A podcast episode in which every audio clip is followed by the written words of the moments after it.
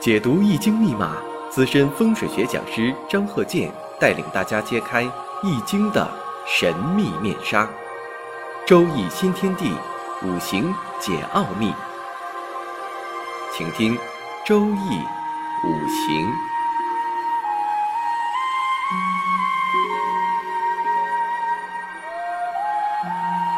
上山微电台荣誉出品。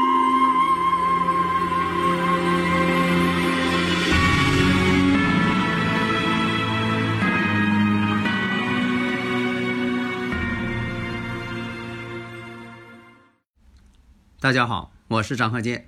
周易五行，下面呢，我们先把这个例子先拿出来，大家呢，呃，试着判断一下。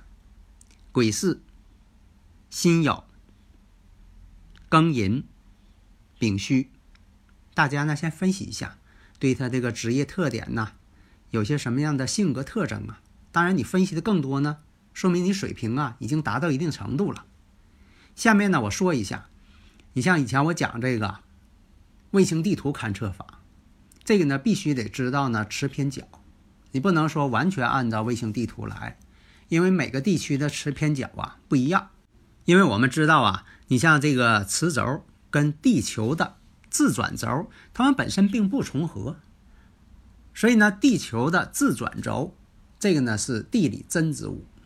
我们现在讲的呢，你像一些悬空风水学这方面的，它就是以这个罗盘磁针。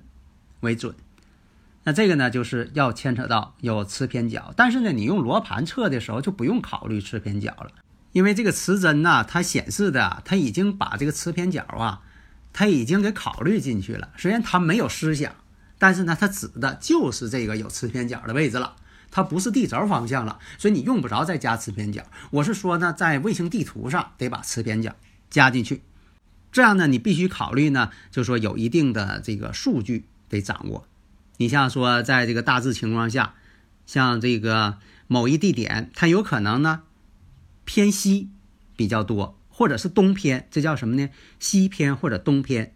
还有一种啊，叫磁倾角。磁倾角啊，咱打个比方，比如说啊，这个罗盘是我们南方某一个城市生产的，在南方生产的时候呢。罗盘这个磁针呐是水平的，它与水平仪呀都校准了，都是水平的，同步的。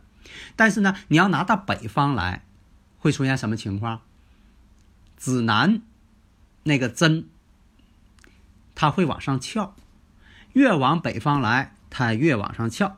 随着这个纬度的增加，如果说你到达了北极点或者是南极点，你会发现这个磁针呐基本就竖起来了。翘的已经立起来了，那么呢，这个磁场强度、磁偏角跟磁倾角，这是属于什么呢？磁场的三大要素。你要想观测这个房屋建筑，你必须了解这个。那么，如果出现了这种地磁异常，这个比如说啊，叫做正异常。正异常呢，一般是地下呢，比如说有矿产，有这个磁铁矿啊、镍铁矿啊，或者一些。超基性的岩石类呀，哎，你就判断出来了，这个地方呢适合不适合盖房子？盖房子我应该采取哪个角度？坐山朝向是什么？这个你都是理论依据呀。否则的话，光搁那看古书，你找不出来眉目。如果出现了负异常，这我将来我慢慢讲啊。这个你要是想学风水的话，这方面必须得掌握。否则的话呢，你像在以前啊，你说看几本古书，你看古书你也叫不准。如果说你弄好了，也不知道怎么好的；啊，弄不好了，你也不知道怎么是不好的。如果说这个负异常会出现什么呢？比如说地下呢有石油矿场，或者有盐矿，或者有铜矿，或者是花岗岩等等这方面，哎，你就知道了这个地方呢适合不适合是盖楼啊、建筑啊、盖房子。如果说适合盖的话，这种正异常和负异常。我应该取哪方面的朝向啊？所以啊，这个现在来讲呢，这个呃地磁场啊，随着这个呃时间的发展呢，它越来越减小，每一百年降低百分之五的这么一个情况。所以你看呢，两千年前如果古人呢盖建筑，它跟现在可能不太一样了。两千年前呢，地磁场比现在呢高一点五倍。那么讲这么多是什么意思呢？就要求什么呢？不要这个老以古书啊，食古不化呀，知乎者也以言哉呀，搁那看古书啊。因为什么呢？古书所说的东西是以前的理论，你现在呢必须发扬光大，否则的话，看完古书，你现在也不会去做。那我们刚才说那五行，再看一下：癸巳、辛酉、庚寅、丙戌，是这一看呢，跟上堂一样。这个人呢，就是做五职的。首先，你把他这个性质先定下来。另我们看。劫财的情况比较多，比肩劫财嘛，劫财的情况比较多，而且我们看一下，这个年上呢又有伤官，年上带伤官，时上带有七煞啊，它这么一个组合，地支呢又有丙辛合水，都合成这个伤官食神了，所以这个人呢比较劳心、爱操心的人，心事重重的，有的时候啊，这个工作上啊有不如意的地方啊。有的时候是这样啊，你这个想的越多，可能愁事儿就越多。有的人心大，他什么都不想，天天乐呵呵的。那么劳心，你像这个有伤官，有食神，丙辛又合水，合成伤官食神，这样人呢就比较操心了。或者这个人呢，伤官食神就是多，华盖再多啊，他就容易。考虑问题多，为什么说有这个伤官食神呢？或者有华盖的人，他学这个玄学，他学得快呢？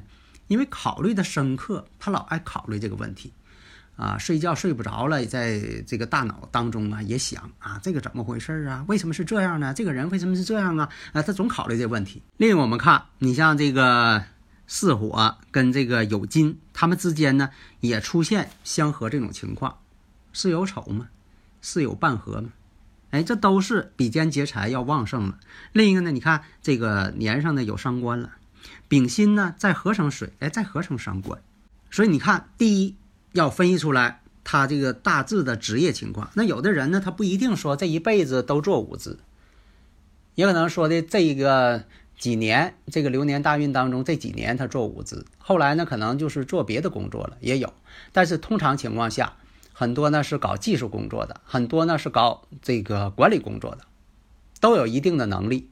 那么你就要根据他所走的这个大运和流年，判断出来他哪一个阶段可能做什么工作，哪一个阶段换了哪个工作，做的什么性质的工作，做到一个什么级别。如果自由职业，他做到了一个什么层次，这个呢都是你分析的这么一个情况。如果你这些呢，如果是不能分析出来，那未来也没法分析出来。你说他以这个人，你分析他以后会怎么样？那现在他怎么样？那以前怎么样？这都不清楚。那未来呢？你分析的呢？他也是有问题的。所以呢，在这方面呢，必须得知道前因后果。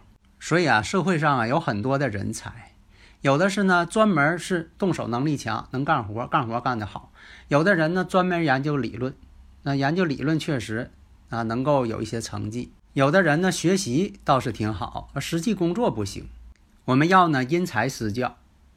人才，什么叫人才呀？看他做什么。也可能这个人呢，这个岗位不行，哎，另一个岗位呢，兴许呢他做的很好。